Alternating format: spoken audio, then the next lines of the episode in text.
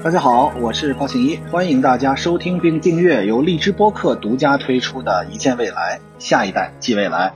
我还继续我们上一次跟大家呃开启的，我们聊天河核心舱的发射啊。我继续告诉大家，我现在还是在文昌的一个酒店的大堂里面啊，这个非常外。我刚才在录制完上一期之后，我在外面坐了一会儿，我现在眼睛里看到的都是热带的植物啊，这个我也不知道叫什么啊。但是很有意思，我们在荔枝播客之后的几期里面，我还会请到我的一个好朋友，他是一个植物学家，他是中国植物学会科学普及工委的委员，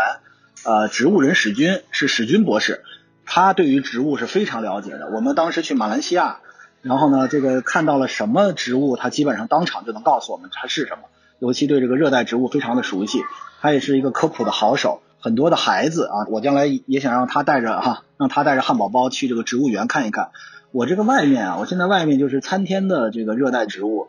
特像蒲扇啊，像芭蕉树一样，但是我猜它不是芭蕉啊。然后呢，这个外面一派的祥和气氛。我现在所在这个屋子里边呢，也有几个小朋友在玩耍。大家听我的这个录制的过程里面，还可能会出现孩子的这个尖叫声啊。但是这就是生活，这就是未来，在一见未来，我想一直把它录下去。如果汉堡包将来大了，我也会带它来到。这样的酒店，然后可能会在这个我现在面前就是一个孩子们玩耍的区域，里面有这个小桌子、小椅子，还有小小鹿，还有 Hello Kitty，然后还有这个哆啦 A 梦，然后我还看到了我小时候的小丸子啊什么之类的东西啊，非常好玩。我现在脑子里，因为我在过去的这个半个月、一个月一直在各地飞，这个汉堡包也好久没抱它了。五月份我的这个日程又基本排满了。坐在这儿啊，我就这个有点这个触景生情，就想汉堡包如果这个时候在边上，如果他能够在这个这里玩儿，呃，我想那可能是未来我们在录荔枝播客的时候的状态。我希望在他能够加入的时候，汉堡包也能够在荔枝播客里面，在一见未来一个录给他的声音的节目里面出现。啊，之前在这里面出现的人已经出现过了，就是熊浩老师，对吧？总能够让熊浩老师在节目里面出现，然后我们就有了一个跟熊浩老师的对谈。那下一个我就想什么时候汉堡包会说话了？我希望他能够通过励志播客来跟我们每一个听众打打招呼，问问叔叔阿姨、哥哥姐姐们好。呃，很有意思啊，就是这个地方是非常的舒服，而且我觉得这个状态也会让人感觉很放松。然后呢，咱们接着说回来，就是我们这一次发射，上一集呢，我们给大家简要汇报了，说这一次发射的意义有多么的重大。然后呢，他说我们载人航天工程从我们的神舟一号开始一步一步的铺垫，到了今天，我们才争取尝试着实现能够在太空上面长期驻留啊，航天员或者我们的科研工作者能够在天空上，不是天空，是太空啊，在太空里面这个概念我已经反复给大家介绍很多次了，在大气层以内我们叫做航空，在大气层以外我们叫做航天，所以我们希望它在太空上面能够有这个长期驻留的科研工作者，因为有很多实验只有在太空上做才有可能，这个我相信大家都能够理解。比如说有一些种子你需要拿到太空上去，对吧？然后呢，你有一些失重的实验需要在太空上做，这都是最简单的一些。还有更多的我们跟天体物理有关的，我们跟这个宇宙相关的事情。哦，说到这儿太好了，太有意思了。这次直播大刘也去了，刘慈欣啊，就是这个他跟我他他他就站在我边上，他站在一个椅子上，还被那个拍下来了。他站在一个小小板凳上啊，在看向这个发射。大家知道《三体》这个，我们在这个科幻的电影的解说里面也反复提到了《三体》，而且我知道今年《三体》的电视剧就要这个上映了。找一个合适的时间，我也会给大家解读一下《三体》。所以你看，这次发射刘慈欣这样的科幻作家也会在现场。很有意思啊，就是看到刘慈欣的时候，当时就觉得真的啊，我们俩离宇宙的尽头和真理和宇宙的尽头，哪怕再近那么一点点，我觉得我们都是那种朝闻道夕死可以的人，这个这个感觉是非常好的。然后呢，这一次发射，我现在这一集里面可能跟大家介绍一些比较硬核的东西啊。呃，上次我们大家给怎样跟大家说了，这个天宫空间站，我们这一次发射叫做天河核心舱。那么天宫空间站这一次是三室两厅，这一次空间站是。有什么呢？就是三室两厅带储藏间，三室是我们的核心舱，也就是这个天河核心舱，这一次已经发射上去了，然然后已经入轨了，在轨道上是距地面四百到六百公里的位置上，所以是一个近地轨道的空间站。近地轨道什么意思？就是离地球的轨道很近。那个嫦娥是打的非常的远，就是火箭需要送到三万公里左右的轨道上，然后它再通过自己的这个嫦娥的卫星，然后呢它自己再去动力，最后走到了三十二万公里。的月球的轨道上，然后绕月之后落回，然后呢，它的上升器在月面起飞，带着那个土壤封装好了土壤，再回到月球表面的月球同步轨道上面的这个航天器上，然后交互对接，然后呢，等于再回来，然后以将近第二宇宙速度，在我当时给大家介绍，在地球的这个表面上打个水漂啊，然后再进入到地球，这就是一个非常远，而且我们需要很长的时间的这样的一个工作。这也就说明为什么我们这一次用的叫做长征五号 B 运载火箭，而上一次我们用的是长征五号运载火箭。这两个虽然有一字之差，但是它们差距是很大。虽然都是要胖五，都是大胖子，但是上一次是两级半火箭，我们给大家介绍了，这一次是一级半火箭，少了一级，就是因为我们去的地方近了，不需要那么多地方了。不需要走那么远的路了，但是我们这一次起飞重量变大了，因为上一次我们是一个小的卫星上去，这一次二十几吨将近三十吨，最终我们的天宫空间站会八十到一百吨的这个重量，那这一次的核心舱是二十多吨，非常重啊，所以这已经快达到了这个长征五号 B 的发射的负载的极限了，所以这一次我们是一级半火箭，不需要走那么远的路，但是我们需要起飞重量更大，所以这次用的是长征五号 B，虽然看起来很像，但是。实际上是两个火箭是不同的，这个要跟大家做一个最基本的科学普及。那么这三室，刚才我们给大家介绍了是核心舱，就是我们的天河核心舱已经在天上了，还有实验舱有两一个，一个叫做问天实验舱，一个叫做梦天实验舱，这是分三个阶段，之后都会发射上去，然后呢在太空中跟我们的核心舱交互对接。如果大家在网上查这个图片，大家现在可以跟我一起想象一下，实际上它就是相当于一个十字这样的一个感觉。十字的这个一竖上面实际上是核心舱，然后再对着我们的这个货运飞船啊，对着我们的这个神舟载人飞船，这两个飞船可能会对在核心舱上，然后呢，在那个边上还有两个，就是我们的这个一横啊，一横一个十字嘛，那个一横就是我们边上是有我们的问天和梦天两个实验舱，大家理解就是一个是书房，一个是卧室啊。或者说，大家可以理解为这是两个书房，宇航员不会住在这两个实验舱里面，但是这两个实验舱可以分别开展不同类型的实验啊。这是两个书房，一个比如是写大字的，一个是我们这个玩电脑的，或者说用电脑查阅资料的，这是两个不一样的。而最后居住还是在核心舱，就是我们的天河核心舱。所以这一次是把客厅和卧室发上去了，然后我们的书房之后我们再发射啊。然后呢，两厅刚才说了，三室两厅，两厅是神舟载人飞船和天舟。货运飞船，神舟载人飞船现在大概会在六月份发射，天舟货运飞船会在五月份发射，就都会上去了啊。他们到底要干什么？这些都是为了航天员开展大规模空间科学实验与应用的太空实验基地。好，接着我们再聊这个天河核心舱，它是干嘛的？它实际上是空间站的，我们叫智慧大脑，它是我们天空空间站的中枢。这就大家理解了为什么我先要把它发上去，因为首先它是太空中的大客厅，它连接其他的舱段和飞船，也就是必须有它这个主体在，才能够跟其他的货运飞船和客运飞船之间连接在一起，所以它必须得是首先发射上去，对吧？我们得有一个载体，你家里得先有这个房子，然后再让这个汽车去跟他们相对接上，对吧？你才能够汽车开回你的这个车库里面去。而它还重要的一点是，它是给航天员提供专享生活空间的一个地方，也就是长期驻留的主要生活场所。所以这是为什么我们在四月份先要把核心舱发射上去，因为未来的交互对接都要以它为载体。好，我们继续来介绍这个核心舱。这核心舱有多大呀？这个核心舱的体积非常的巨大，它超过五层楼高。同时呢，它还有一对手臂，这对手臂呢就是我们的太空臂。这个太空的机械臂是一大一小。它的重量相当于三辆大型大客车的重量的空驶重量，就是上面没人的重量，大家能够想象吗？它非常重，二十多吨。那么这个手臂干嘛用的？这个太空中的这个机械臂啊，实际上是能够为我们的空间站未来的交互对接，为我们的空间站上面能够。大家其实看很多科幻电影里面，甚至我记得《流浪地球》里面还是哪儿就已经有了这样的一个设备，就是你要在太空上，比如说对空间站进行维修啊，或者有一个新的飞船你要交互对接啊，你需要机械臂对你进行一定帮助的，所以能够上两个机械臂，这相当于是在我们的舱体以外给我们更多的能够建设、能够让我们去工作的这样的一个条件基础和可能，这是非常重要的。好，我们再说这个核心舱，刚才给大家介绍了，它体积非常的大。啊，这个大概五层楼高啊，这个里面重量又非常重，边上还有一个大的手臂，还能给提供航天员以居住、休息、生活的场所。那么它的主要功能还有什么呢？它是空间站的主控舱段，也就是说，实际上这个飞行器就是我们的这个核心舱，它是操控未来那个大的组合体的一个非常重要、不可或缺的部门。它来控制未来空间站的未来往哪儿飞，什么样的姿态，以多少人的速度，它是它的大脑。这个呢，其实就是我们空间站刚刚跟大家说了，我们是第三代空间站，我们是由这个天河核心舱为主体，然后呢会有这个问天和梦天两个这个实验舱啊跟边上对接上，然后还有我们的神舟，还有我们的货运飞船都能够对接在我们同样的一个核心舱上面。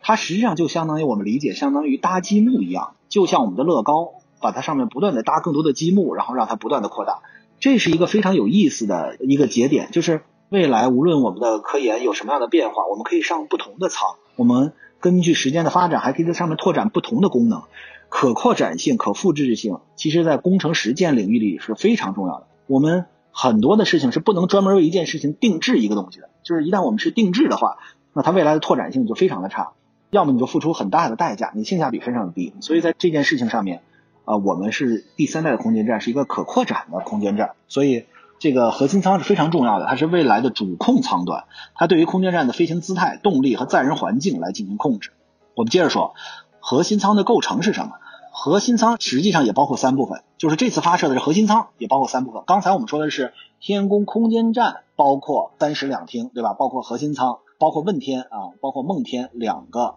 这个实验舱还包括我们的神舟飞船，还包括我们的货运飞船，两个飞船的对接，也就是三室两厅，一共五部分。那么单说我们的核心舱包括什么？核心舱包括三部分，它由节点舱、生活控制舱和资源舱三部分构成。大家一听，哎呀，这个词好像有点陌生。节点舱实际上就是为了载人飞船的交互对接，就是节点舱，你得留一个空间，让未来的飞船能跟你对上啊，对吧？就是你的车库你得有啊。你得把车库门打开，车才能开进去。我们在很多的科幻电影里面都看见过交互对接，呃，手工交互对接是非常困难的啊，自动交互对接也很揪心。就是你得看在两个高速运转的这个航天器，在大家看到的觉得是静止，实际上它们都非常高的速度，稍有不慎，两个一碰撞之后就不可挽回的后果。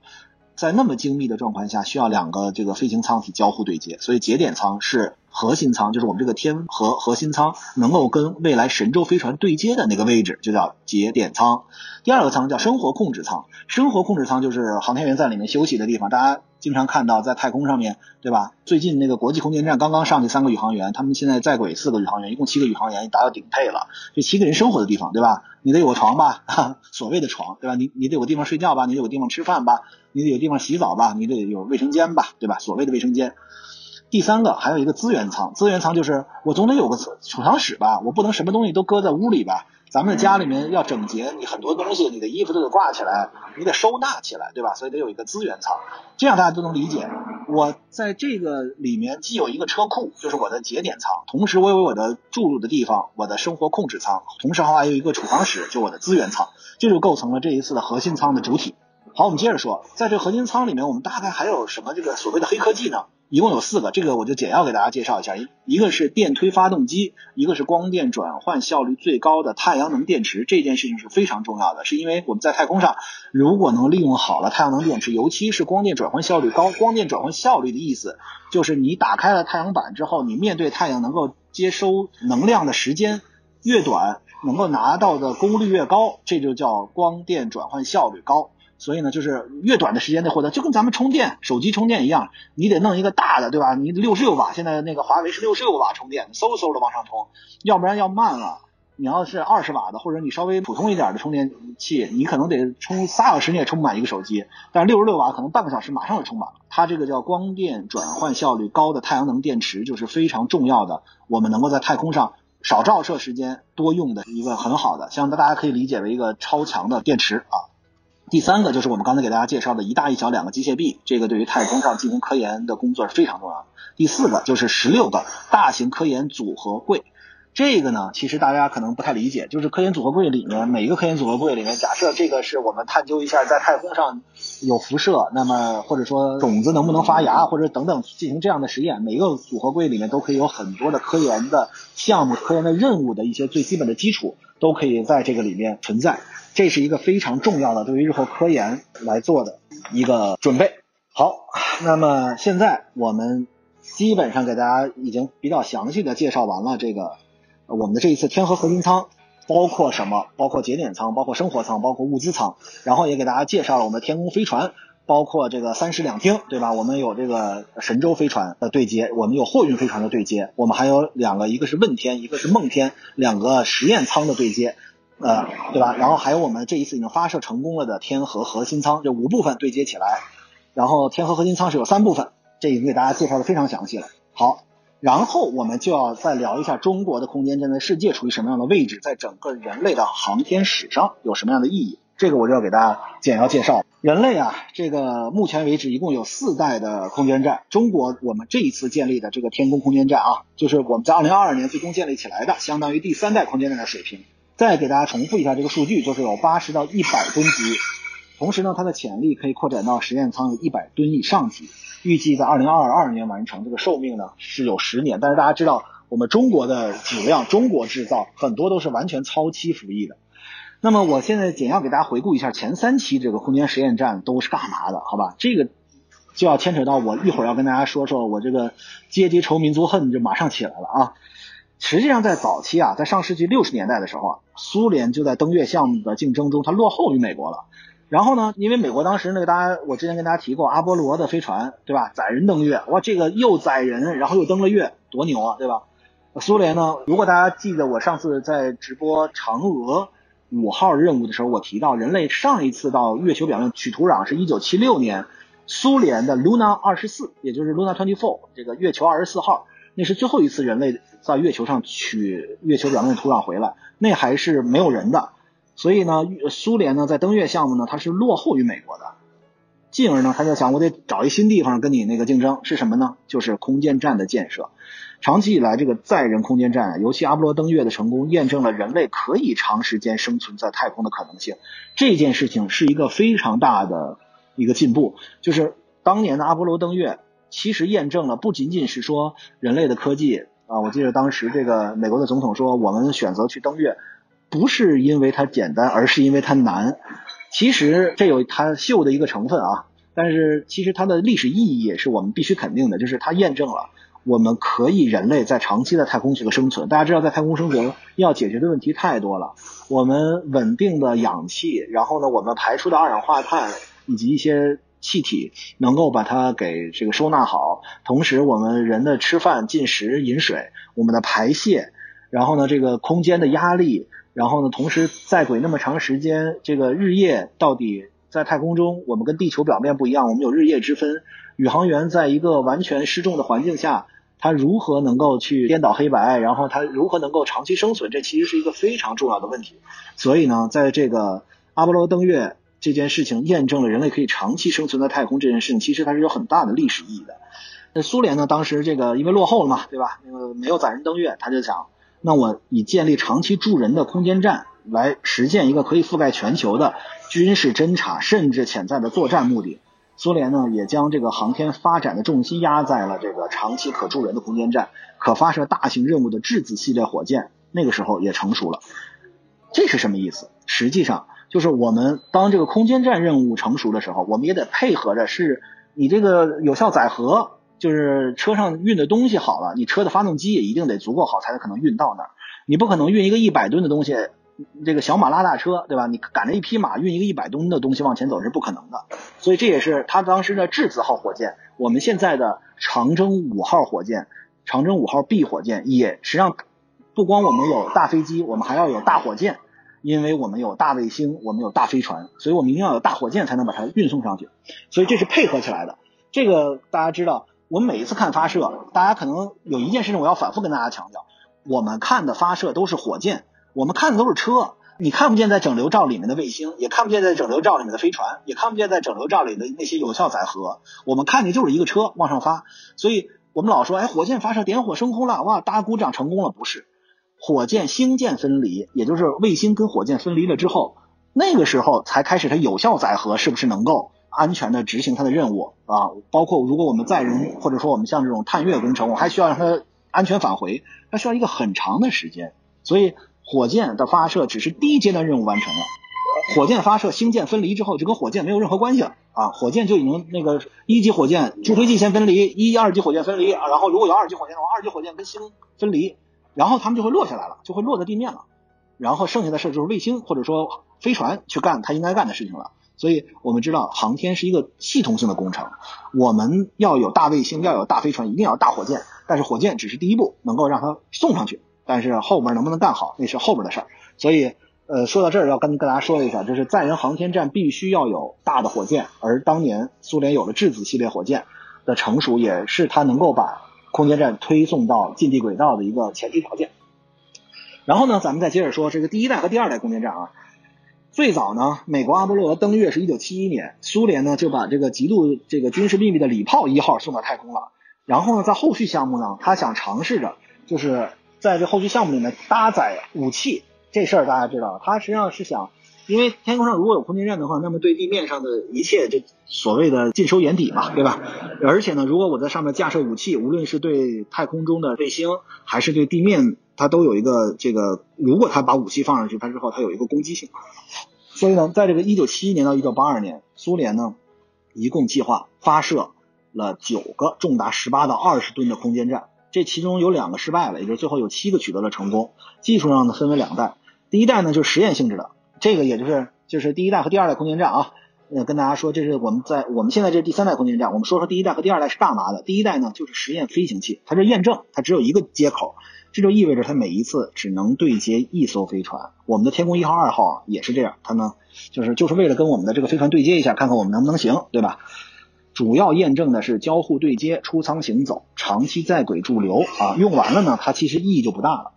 第二代就是长期驻留的空间站，实验性质空间站和长期驻留空间站有本质性的差别。长期驻留空间站就已经有两个接口了，那一次可以对接两个飞船。然后呢，这其中有三个这个军用的礼炮空间站还进行了秘密的武器实验，就是它不光对接了飞船，它还可以对接攻击舱。现在咱们是科研舱嘛，它当时是有攻攻击性质的武器舱。但是呢，这个空间站呢，实际上就是第二代可以长期在太空上待着了啊。然后呢，这和平号空间站。就是第三代空间站了。和平号空间站呢是礼炮系列的空间站的技术结晶，它作为国际空间站发射前的全球最重要的空间站。注意，和平号空间站不是国际空间站啊，后来还有一个国际空间站，这个一会儿我们要讲。和平号空间站是苏联的，和平号空间站是继第一代和第二代礼炮系列空间站之后的一个进步，也是苏联唯一一个第三代的空间站。它奠定了一个基础，就是现在我们的空间站也是第三代空间站，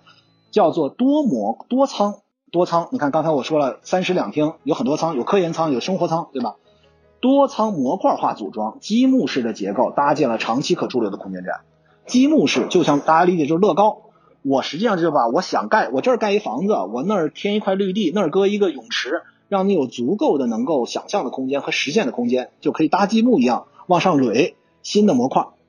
同时呢，它将主体结构、能源控制系统、轨道。姿态这种系统，包括计算机啊，什么环境生命控制系统、宇航员的生活区域、载人和货运的这个接驳啊、出舱行走、气压舱、科学研究等等等等，糅合和分裂在不同的舱段里边，这样效率就大大提高。这个翻译成人话，其实就是大家知道，你在家里面不能老住大开间，有了孩子之后，因为我之前工作忙，我在那个公司边上就租了一个房子住，就是个大开间，我其实到那就是睡觉，因为它就是一大开间，虽然开间很大。但是所有的功能在就在一个区域里面，但是我们真正要生活，我们有了汉堡包，我们有了家庭，你需要有书房，你需要有各种各样的地方，所以我们是需要把不同的功能放在不同的环境下，所以这就是我们需要有这个舱位，不同的这个舱段。那么我们再继续说和平号空间站啊，第三代空间站，苏联的，在国际空间站之前啊，和平号空间站是第一个真正意义上的开展国际合作的空间站。苏联发射之后，它不解体了吗？九十年代解体了，俄罗斯就开始运营。那么美国航天局呢，为它提供了专门用于与航天飞机对接的对接舱。这件事情又提到了一个新的概念，就是航天飞机。大家知道，我们比如说在大气层以内，我们有飞机，对吧？我们有大飞机啊，我们有这个各种各样的飞行器。但是能够在太空上飞行的就两种，一个是飞船，一个是航天飞机。最早美国用的是航天飞机，最后一个应该是亚特兰蒂斯号航天飞机，我记得。啊，这个上次我们也跟大家介绍过了，所以就是航天飞机啊。但是美国的航天飞机上去了呢，跟这个苏联的这个空间站需要对接，然后呢，美国专门设计了一个对接舱，就是就跟两套系统一样，你用的是安卓手机啊，他用的是苹果手机，这俩系统连插的这个充电口都不一样，我怎么让你两个手机能对接起来？美国人说，因为毕竟人家自己先弄的和平号空间站嘛，美国人要想对接，你得生产一个把你航天飞机跟我空间站相对接起来这样的一个东西，对吧？最后他们就能够对接上面。那么这个在和平号空间站坠毁之前，一共有十二个国家一百多名宇航员登到这个空间站，而和平号呢坠毁了，因为它超过了这个使用寿命之后呢，也催生了国际合作的国际空间站。下面我们就要提到这个让我咬牙切齿的国际空间站。那么这个国际空间站是啥呢？国际空间站呢是一个由六个国际上主要的太空机构联合推进的国际合作计划。六个分别是什么呢？我给大家数数啊，有这个俄罗斯航天局、欧洲航天局、日本啊、加拿大还有巴西。大家看看，就是没有我们。我们曾经申请加入，遭到美国的强烈反对，但是他没有浇灭我们中国人探究宇宙的决心，反而让我们中国航天真的走到了今天。国际空间站现在，据我了解，马上也要面临退役。当然了，日本还有欧洲好像现在呃有提议说想要让它超期服役。Anyway，那是他们的事儿。但是当他退役之后，在轨就只有我们中国的天宫空间站了。到时候我真的想看看美国到底怎么想这件事情。就是我们在国际空间站有六个主要国家，美国、俄罗斯、欧洲、日本、加拿大、巴西都有，竟然没有我们中国。而大家想想，在我们的北斗导航系统也是一样。我们当时欧洲的伽利略导航系统，实际上我们一开始参与的，后来把我们踢出来了。那我们就自主研发北斗导航系统，现在也已经能够提供服务了，而且非常稳定的提供全球卫星定位服务。这个全球一共就四家，一个是 GPS，一个是伽利略，然后还有俄罗斯的布罗纳什然后还有就是我们的北斗导航系统。所以，我们中国人永远不会怕你限制我们、打压我们、挤压我们。不给我们生存和发展的空间没有问题，我们一路走过来都是这样，这一次又是这样，这国际空间站又是不让我们去，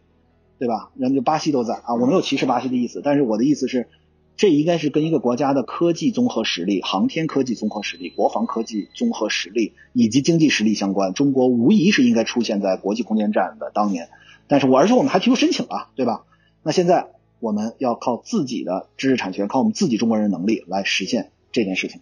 所以说到这儿，我其实想告诉大家，现在我们在五 G 和人工智能的领域里面又面对了美国的极限施压。美国特朗普今天刚刚说他要竞选下一任美国总统，啊，现在的拜登民主党的这个，我们不谈他们对华的态度到底是善意的还是恶意的，起码我们知道他们是要限制中国的发展，这一条是毋庸置疑的。他们一定会在我们的科技发展，在我们的外贸的发展，在我们的各个方面都会给我们极限的施压。不管是谁，不管谁做美国总统，所以呢，我觉得我们的中国的国防科技工业，我们中国的航天工业，其实是给我们所有的中国人和我们年轻一代一个信心，就是我们一直以来，从最早的原子弹爆炸，那个大家一说好像觉得两弹一星离我们很远，其实不是。我们每一次这样的工作，大家看见发射火箭的时候，都会觉得，哎呀，这个我们中国的这个成绩好棒啊。然后，当你在日常生活里面看了个新闻，又会觉得啊，这美国给我们这么大压力，我们怎么办啊？我们一路以来都是这么走过来的。我们认为的外面的天气特别的好，然后我们好像心旷神怡，实际上都是有人负重前行。一路以来，我们的国防科技工作者，我们的航天科技工作者都是在负重前行。现在不仅是跟航天有关，我们的作为一个人工智能学者，在我们人工智能领域，在五 G，在我们的通信领域里面，依旧受到美国的打压。但是，我觉得。我们每一个人都有信心，真的，这真的是我的这个发自内心的想法，就是我们一代人接着一代人，王师北定中原日，家祭无忘告乃翁。我现在坐在这儿，我就突然在想，就是也许有些事情不是我们这一代人能够解决的问题，但是我们会一代一代的去努力。汉堡包这不出来了吗？我觉得我不知道他将来对科学有没有爱好，或者他会不会喜欢，但是无论如何，我相信会有下一代继续下去。我们不可能被美国卡入嗓子，我们的芯片会继续的发展。我们不，我们中国的人工智能和五 G 不会因为美国的这个制裁和限制而停止我们的步伐。我希望我们每一个励志播客的听众，我们在看这些让我们有极大的民族自豪感的发射，或者说这样我们中国取得的成就，我们在说厉害我的国的时候，我们要第二秒钟想一想，我们能为厉害的我的国做点什么。我相信我们每一个人每一天的努力，就是为了我们厉害的中国的未来。添砖加瓦，谢谢大家今天的陪伴，我们下次再见。